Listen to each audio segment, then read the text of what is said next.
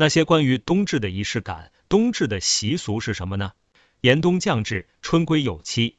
冬至是二十四节气的第二十二个节气，在今年北京时间十二月二十一日二十三时五十九分，冬至节气将到来。相传，冬至最初是依据太阳通过立感测影的方法得出来的。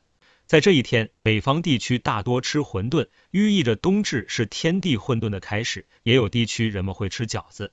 而在南方，人们大多吃汤圆，寓意着团团圆圆。在广东流传着一种说法：冬至大过年。冬至也有冬亚岁的别称。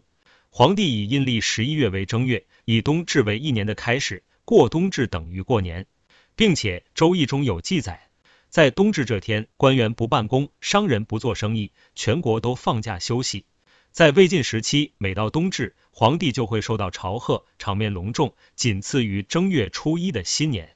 到了明清时期，《清嘉录》记载冬至大如年，表示庆祝冬至要比春节更热闹。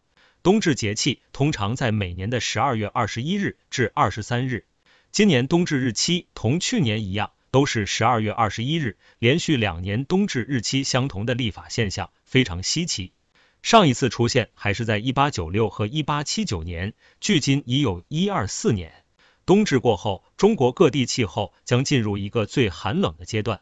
我们在感受到天气变冷的同时，也体会一下冬至的文化内涵吧。